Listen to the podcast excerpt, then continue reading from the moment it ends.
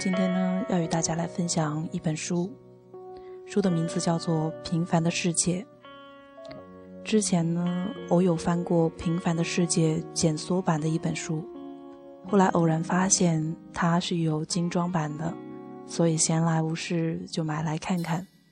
后来一发不可收拾，就真正的爱上了这本书。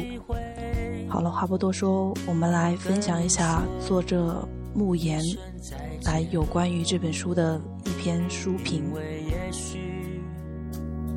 就再也见不到你。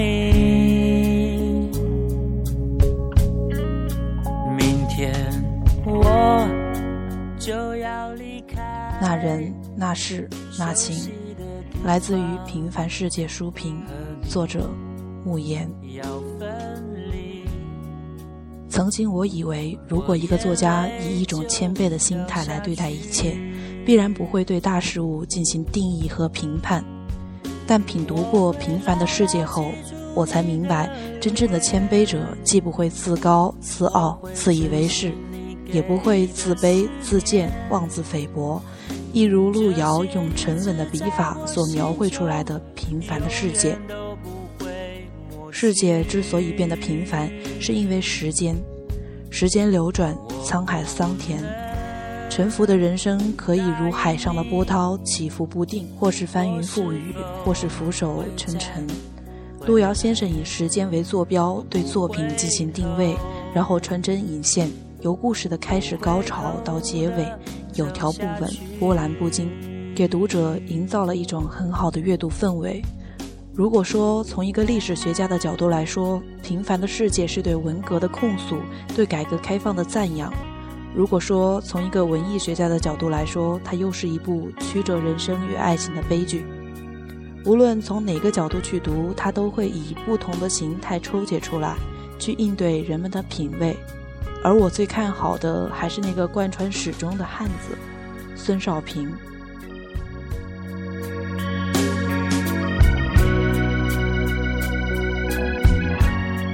孙少平出生在一个平凡而又贫困的农村家庭中，作为作品的核心人物，他担负着《平凡的世界》这一书中的精神斗士。他本是一个矛盾体，因为家境贫困而高中辍学。相对于小学毕业的孙少安而言，他有着更长远的目标。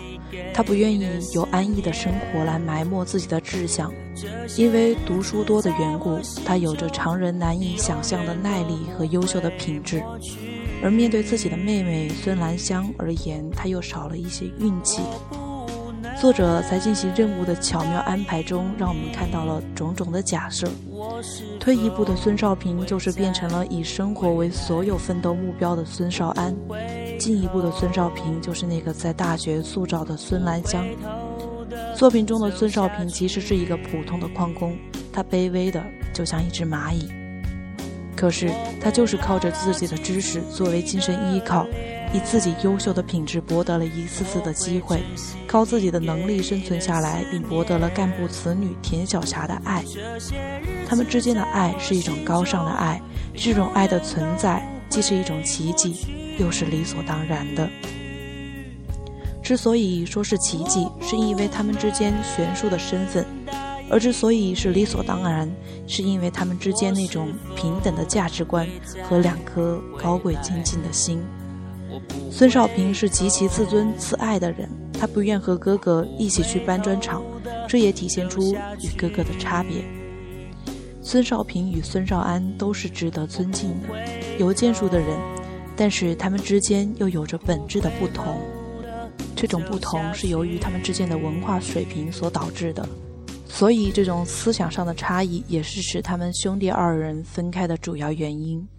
他知道，再大的苦难，只要经过了劳动的磨砺，一切都算不上什么。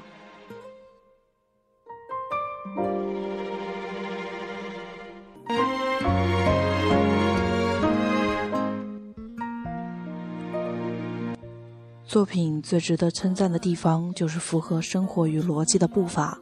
作者不会因为读者的喜好而为作品添加一个强硬的戏剧结尾，也不会刻意的将结局弄得离谱的出乎意料。最后的孙少平依然是那个穷矿工，劳动永远是医治精神创伤的良药。只有不断的劳动，才能使人尊严的活着。平凡的人只能在那个平凡的地方。而田晓霞和孙少平的爱情是很难下定论的，那么姑且就以悲剧结尾了吧。孙少平因为矿难而毁容，但是他所带给读者的那种感觉却更加深厚了。就像田晓霞说的那样，孙少平的身上不只有奴生的气质，还有男人的魅力。一个男人只有经过肉体的磨砺，才能塑造灵魂的强健。而一个男人也只有经过知识的洗礼，才能够坚定眉宇之间的气质。孙少平拥有这两者，因而他是完美的，完美的存在于读者的心中。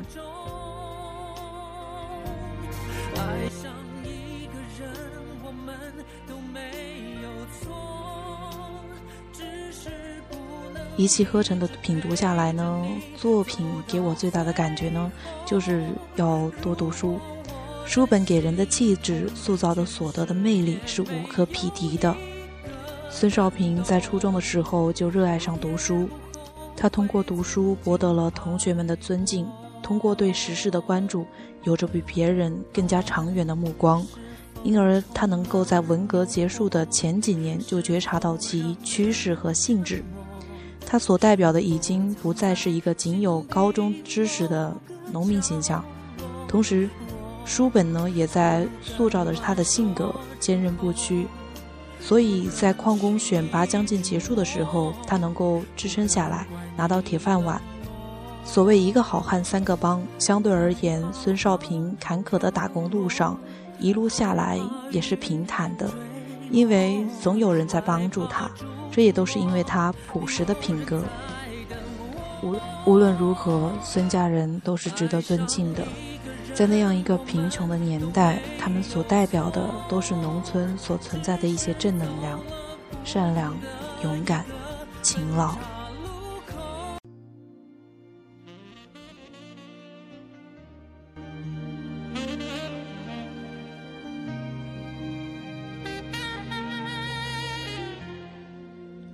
其实呢，这本书在告诉我，这个世界可以是平凡的，这个时代也可以是平凡的，但是我们可以是不平凡的。是不是除了我，你心里还有别人？是不是他比我温柔，比我能让你快乐？我要你轻轻松松回答，告诉我这个夜会不会梦过？是不是梦里的我不再让你难过？是不是他比我坚强，比我能让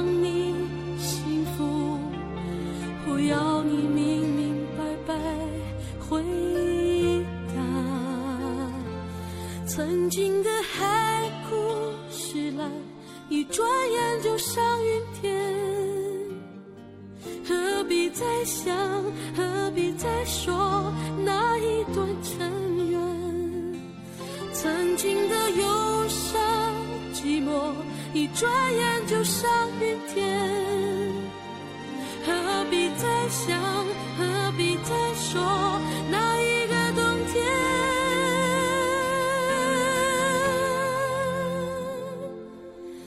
你看那花儿都谢了，你看那孩儿都哭了，你知道我会永远永远等你给我的回答，让我们忘了那片海。